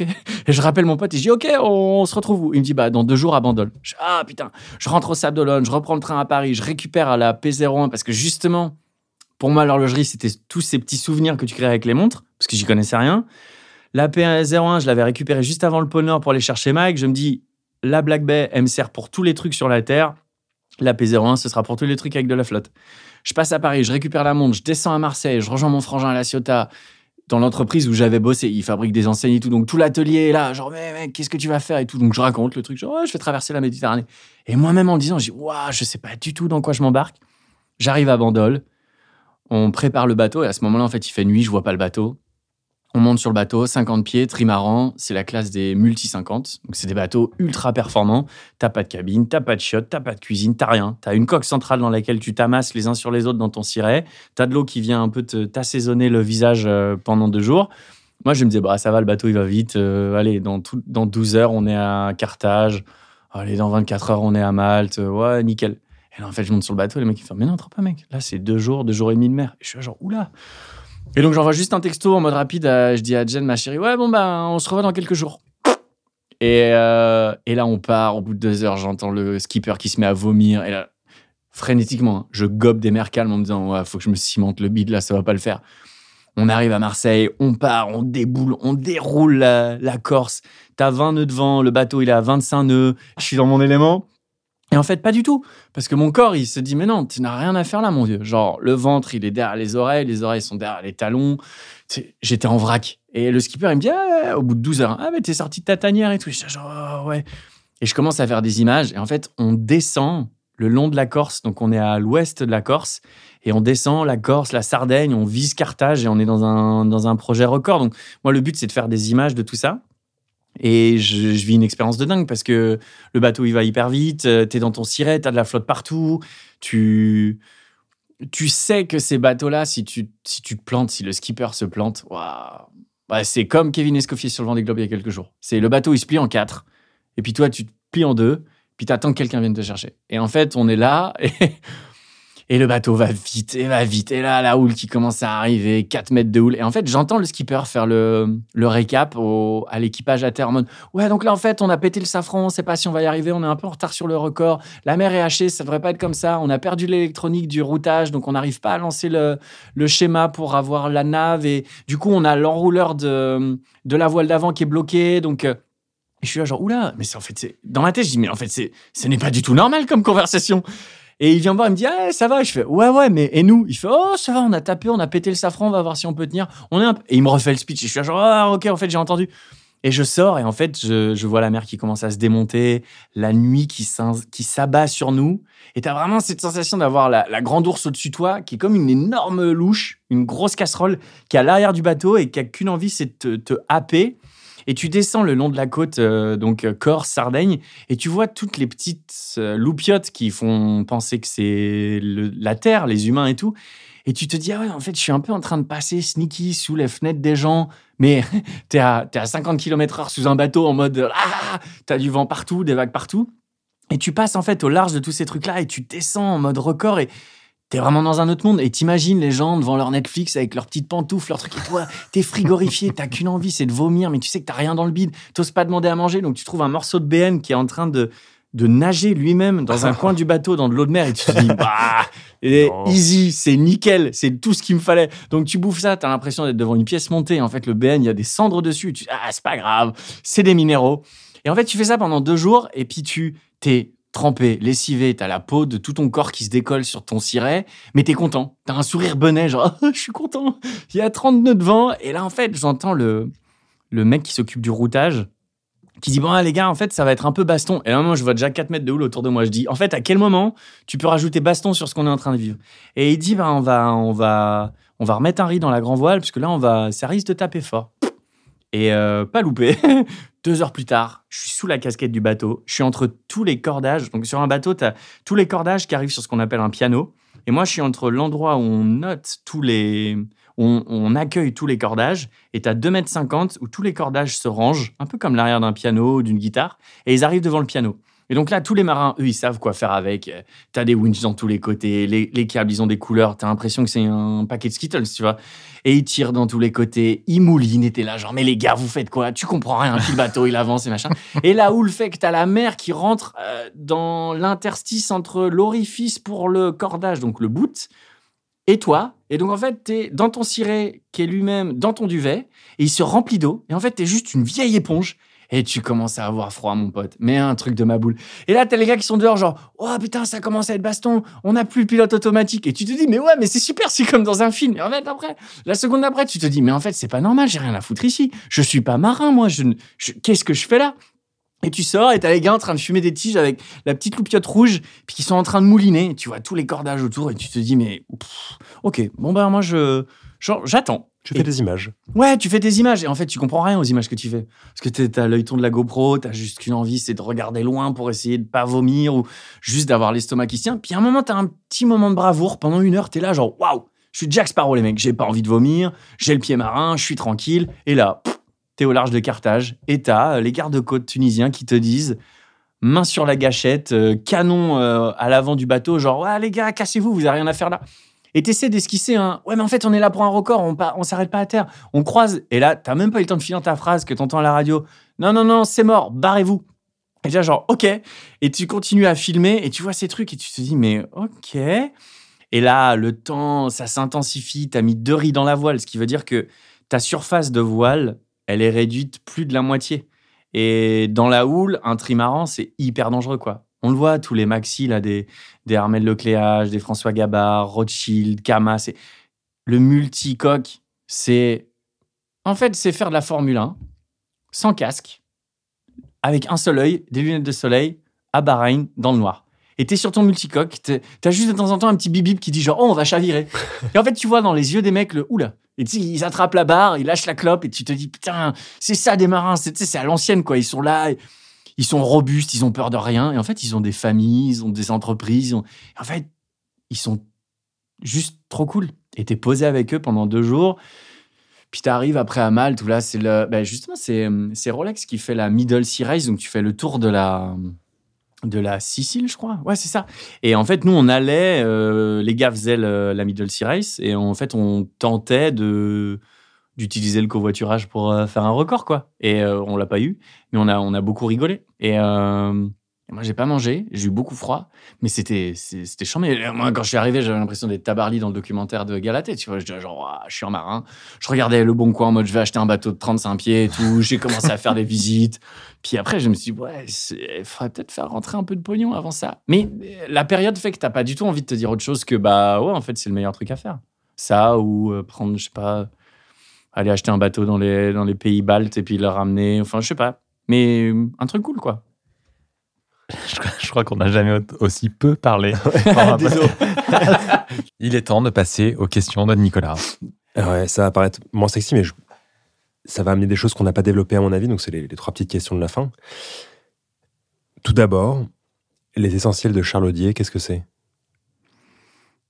Les essentiels en termes de matériel ou en termes de. Tes essentiels La question, elle reste vague parce que. Ouais, ouais, je vois. Ah, c'est malin, c'est malin. Non, moi, je pense que les essentiels, c'est. Euh... Ben, j'aurais jamais cru dire ça. Et à un moment, ça fait tellement cliché. Mais je pense que c'est ma chérie. Parce que. Parce que j'ai eu pas mal d'expériences amoureuses hyper cool. Mais là, je suis tombé sur une nana aussi barjo que moi. Elle a juste l'avantage d'être plus belle et plus. Plus projetée dans le futur de manière assez cadrée. Donc, ça, c'est cool. Le deuxième truc qui vient, et là, c'est dommage. Enfin, pas dommage pour elle, mais elle va criser. C'est les potes. Parce que tout ce que je fais aujourd'hui n'aurait aucun sens s'il n'y avait pas eu les potes. En fait, ça serait même pas arrivé. Aucun des trucs. Et il y a des gens qui me disent, mais attends, tu fais plein de taf gratuits, tu machin, ça te sert à quoi de prêter ton appart quand on n'a pas, de machin, de... Mais je dis, mais en fait, les gars, moi, je serais pas là si j'avais pas... Si ces gars-là m'avaient pas eux-mêmes prêté leur appart, si ces gars-là m'avaient pas accueilli chez eux, si ces gars-là m'avaient pas dit, bah, tiens, on part pour telle aventure. Alors, dans le ratio aventure, c'est plus souvent moi qui les emmène, mais euh, avec beaucoup de respect pour ce qu'ils font. C'est mon taf, c'est ma mission. Donc les essentiels, ça va être ma chérie et les potes.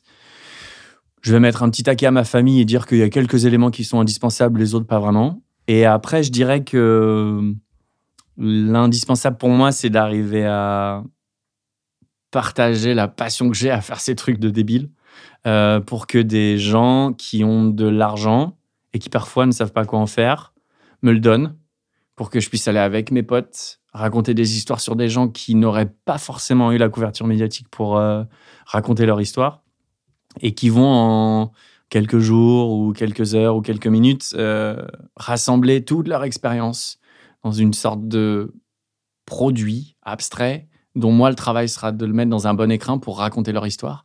Et, hum, et j'ai besoin de cet argent pas juste pour m'acheter des fringues, genre j'achète pas de fringues, j'ai de la chance, on m'en donne de temps en temps, mais je m'en fous. Et c'est ça aussi le paradoxe du troisième essentiel qu'il est devenu, et je pensais pas que ça le deviendrait, mais euh, par exemple, l'horlogerie, pour moi, c'était vraiment un truc, j'y connaissais rien, honnêtement. Même encore aujourd'hui, l'anatomie du monde, je saurais pas te le dire les yeux fermés, tu vois. Mais la montre est un symbole de tout ce que je peux faire avec et de tout ce que je mets comme une petite boîte de toutes les aventures où après, quand je regarde la montre, tu vois, là, celle que j'ai là, je me souviens chialer en regardant l'heure qu'il était, en arrivant à une heure de marche du camp de base au Pakistan, le camp de base du K2, et me dire, putain, avec cette montre, j'ai fait euh, l'Amérique latine, le K2 et tout, et, et, et, plein d'aventures ces dernières années. En fait, quand je les regarde, c'est un peu ce petit truc, le seul truc que j'ai d'hyper précieux, que je chéris fortement parce que je peux y mettre plein de souvenirs dedans. Et c'est devenu un essentiel parce que l'heure, je m'en fous. La notion du temps, je m'en, fous. Mais dans les aventures que j'essaie de mettre en place, elle devient nécessaire. Et du coup, l'objet qui va me donner l'heure, en plus d'être un objet qui me donne l'heure, c'est vraiment l'objet qui va me permettre un peu, de manière abstraite, de mettre tous ces petits souvenirs, tous ces petits trucs. En fait, c'est un peu la toupie de DiCaprio dans Inception, tu vois. C'est le truc sur lequel tu te rattaches quand tu es dans un moment un peu ghetto, où ben, ton téléphone il est en PLS, ta GoPro ne marche plus, ta doudoune elle est trouée, ton duvet il est trempé, tes bottes elles sont pleines de flotte et de glace, ta montre elle tient la route. Et tu, je, j'espère juste pas voir la montre euh, en PLS parce que ça voudrait dire que moi je suis déjà mort, tu vois. Donc ma chérie, mes potes, les montres et le et le la la capacité toujours à essayer, en, même en rigolant, de vendre du rêve aux gens qui vont me permettre de continuer à faire ce que je fais. Et aujourd'hui, c'est pas toujours évident. Canon. Du coup, quand t'es pas en, en PLS euh, sur un bateau entre la, la France et, et, Carthage, ou quand t'es pas 80 euh, degrés nord euh, dans l'Arctique? Je suis sur Warzone. ça, je déconne. En plus, j'ai eu ma première PS4 il y a un mois, tu vois.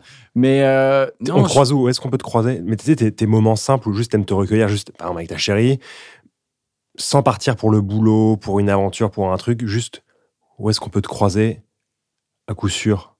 Un endroit où vraiment tu, tu aimes. J'ai l'impression que ce soit facile comme question. je sais. Bah, ouais, c'est bon, c'est une, une, bonne question, mais j'aurais pas une bonne réponse parce que ça va vraiment dépendre de. Ça va dépendre du moment. Si je suis à Paris avec mes potes, t'as beaucoup de chances de me croiser à Pigalle, à cause de Lucas. Euh, si en ce moment, tu as beaucoup de chances de me croiser chez Rewild, donc le, le, zoo qui a été racheté pour faire un centre de réensauvagement des, des espèces euh, qui sont pour la plupart en grand danger d'extinction. Et c'est ce qui me... Et en plus, là-bas, je suis juste un troubadour de service qui fait la cuisine pour les 11 soigneurs, les 5 mecs de la technique, le boss et le photographe. Et, et c'est ce que j'aime faire. C'est que j'aime être à une place que moi, je considère être la mienne, mais que les autres ne considérerait pas forcément être la mienne. Et, et ça peut être. Euh, ça peut être sur le bateau de Mike Horn pendant 10 jours, ça peut être à l'autre bout du monde avec mes potes de chez Monster pour aller faire des sujets euh, à la rage de mecs qui descendent des montagnes à vélo pour, pour, pour kiffer, boire des coups avec mes potes et faire des sujets que je considère passionnants parce que des, des fanas, les mecs. Ou euh, juste surfer avec mes potes sur des planches pour. Ou, en fait, là où tu as le plus de chances de me croiser, en fait, c'est dans mon camping-car. C'est là où je c'est là où je suis avec ma chérie ou mes potes et où je me balade à droite à gauche. Donc c'est pas vraiment un lieu au sens propre c'est plus un, un, endroit où qui me sert de moyen de locomotion. Et c'était mon objectif de vie. C'était de me dire mon l'endroit dans lequel je m'enracine c'est un truc qui bouge. Ce qui est chelou hein. Non ça marche. Mais euh, mais que ce soit, et là le projet c'est un camping-car. Maintenant qu'on a ça le but ça va être d'avoir un bateau Et le but ultime, ça va être d'appeler Elon Musk et lui dire, mec, je suis mec super chaud d'être le premier journaliste à partir dans l'espace. Évidemment, à chaque fois que je le dis, ça fait marrer tout le monde et c'est normal. mais ça marchera peut-être. Mais euh, je, je sais pas si ça marchera, mais c'est assez cool de, c'est assez cool d'avoir des rêves un peu tarés comme ça. Et en parlant de tes, tes potes, Mike, euh, ta chérie, etc., quelle personne t'inspire le plus dans ce que tu fais, dans ce que tu as fait euh, Ben, là encore, c'est une question de temporalité. Je pense qu'en ce moment, c'est évidemment euh, le clan Horn. Et je dis le clan Horn parce que Mike ne serait pas qui il est sans ses filles, et inversement. Et, et je pense que c'est- marrant dit comme ça, mais typiquement euh, Annika et Jessica, et notamment Annika qui s'occupe de toute la partie euh, un peu éditoriale et tout, c'est une fille que j'admire dans le sens où euh, elle n'a pas fait d'école de journalisme ou, ou, ou quoi, mais sur l'éditorial, elle, elle, elle envoie, quoi. Elle sait où aller, même quand elle sait pas où aller, elle y va quand même. C'est là que c'est hyper inspirant pour un mec comme moi, c'est de se dire, mais même eux qui maîtrisent pas forcément tout, ils vont là où on les attend pas. Et, et le binôme qu'elles font avec la frangine, je, les adore toutes les deux pour des raisons différentes. Et, et c'est ça que je trouve euh, fascinant, c'est d'avoir eu la chance de d'être euh, avec elle en aventure. Et, ou toi, quand tu es au fin fond de la Namibie, où tu ressembles à rien. Clairement, tu ressembles à rien après une semaine dans le désert. Tu vois, ces deux belles femmes euh, hyper joviales tout le temps, toujours un peu apprêtées alors que tu es au milieu de la savane. T'as qu'une envie, c'est pas de faire pas te faire bouffer par un lion, tu vois. Elles, elles sont là, elles sont toujours adorables. Et c'est en ça qu'elles sont beaucoup de ce qu'était la maman. Et, et c'est des gens qui m'inspirent parce qu'ils ont une humilité tellement forte que tu peux pas faire autre chose que de te prosterner devant des gens comme ça. Donc en fait, à la fois, il y a des gens comme ça qui m'inspirent. Ma chérie m'inspire beaucoup parce que euh, elle vient d'un univers complètement différent du mien et elle a fait beaucoup plus de sacrifices et de, de, fractures de vie que moi je peux être amené à en faire. Moi, je suis dans un espèce de flow ou d'un cours d'eau, voilà, je fais mon truc et elle, elle a, elle, a- effectué des ruptures qui sont incroyables et qui m'inspirent parce qu'au quotidien, quand je me dis oula, j'ai un peu, je suis un peu une feignasse, elle a même pas besoin de me le dire. Tu sais, je la regarde et je me dis, ok, ok, j'ai reçu le message, capitaine. Et c'est là où je trouve trop cool de- d'être inspiré par des gens comme ça. Et il y a le côté un peu bonhomme des Mike Horn, des François Gabard, des... mais et encore une fois, des, les mecs de Véja, euh, Seb et Guilin, c'est des mecs qui me fascinent parce qu'ils ils ont gardé ce truc de, de montrer l'exemple sans être donneur de leçons. Et il y a des petites punchlines comme ça de plein de gens que j'ai gardées et qui construisent un peu une sorte de, de, recueil de maximes philosophiques que j'ai chopé au travers de tous ces trucs-là. Et tous ces gens-là m'inspirent pour une partie, toute ou partie de leur personnalité. Mes potes m'inspirent, une partie de ma famille m'inspire, euh, tout m'inspire. Mais j'essaie toujours de me forcer à, essayer d'aller chercher quelque chose d'intéressant chez les gens et surtout de, moi, de donner énormément. Parce que je suis un foutu troubadour. C'est mon travail. C'est mon travail de montrer, même si parfois c'est faux, qu'il est possible de presque tout faire. Un Mike va le faire en allant au K2. Moi, j'ai la chance de juste prendre les petits bouts de tous ces gens-là, hommes et femmes, et de les mettre dans une belle phrase avec plein de mots, quelques adjectifs, trois adverbes, deux verbes, et en fait de dire ben, non les gars, c'est possible. Et humblement, c'est oui, bon, si vous voulez aller au K2, mais euh, vous n'êtes pas obligé de tomber dans les crevasses pour, euh, pour trouver les choses inspirantes. Mais c'est un, un foutu exercice. Le matin, quand je me réveille, il y a des moments j'ai qu'une envie, c'est je sais pas, je sais pas. Et je me motive en me disant, mais non, en fait, tu as eu trop de chance de faire ça, donc euh, lâche pas, bouge-toi le cul et va trouver du pognon pour, euh, pour finir ton film. Rends hommage à ce que les Horn t'ont donné pour, euh, pour faire ce film. Et, et, et aujourd'hui, ouais, le clan Horn est potentiellement la tête de gondole des gens qui, me- qui me fascinent. Mais c'est parce que c'est un clan et pas une seule personne que je trouve ça intéressant aussi. Bah, Bah, merci. merci. J'ai pourri là. non, non, non, non, c'est génial. Je, je, vraiment, on a voyagé, on a. Ouais, on a voyagé, quoi. C'est un peu le terme. Bah, c'est cool. Bien Surtout qu'en ce moment, c'est pas facile. Donc, euh, Euh, non, mais je pense que tous les gens qui vont écouter ce podcast. euh, Ouais, je vont sais pas s'il y, a- il y a beaucoup de gens qui vont. euh, Qui vont Enfin, ouais. Non, on fait un podcast dans le vent. Ah, c'est bien. Ouais. Comme moi, on fait des Ah ouais, films dans le peu- vent.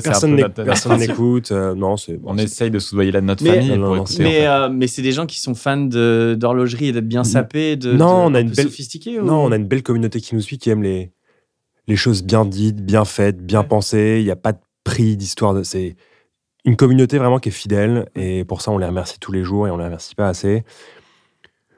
Juste qui aiment les... passer du bon temps, faire des choses qui ont du sens, en fait. Ah, et cool, ça. Voilà. Donc, c'est pas forcément mettre la montre la plus chère, le truc le plus Ouais. rare. Évidemment, il y a des gens qui, dans le lot, aiment ces choses-là. Mais la plupart du temps, c'est juste se faire plaisir à notre niveau, humblement, mais juste tirer quelque chose de, de chaque, euh, de chaque instant, de chaque objet qu'on regarde, qu'on touche, qu'on. Voilà quoi. Bon, en tout cas, merci beaucoup. Ben, merci à ouais, vous, hein, sympa. messieurs. Et merci à, à messieurs et mesdames, mesdames et messieurs. studio. Ouais, ben, évidemment, l'arrière-boutique studio qui est en train de finir toutes les bières. Oh, le salopard. Bon, bah, c'est terminé. Ouais, merci les gars.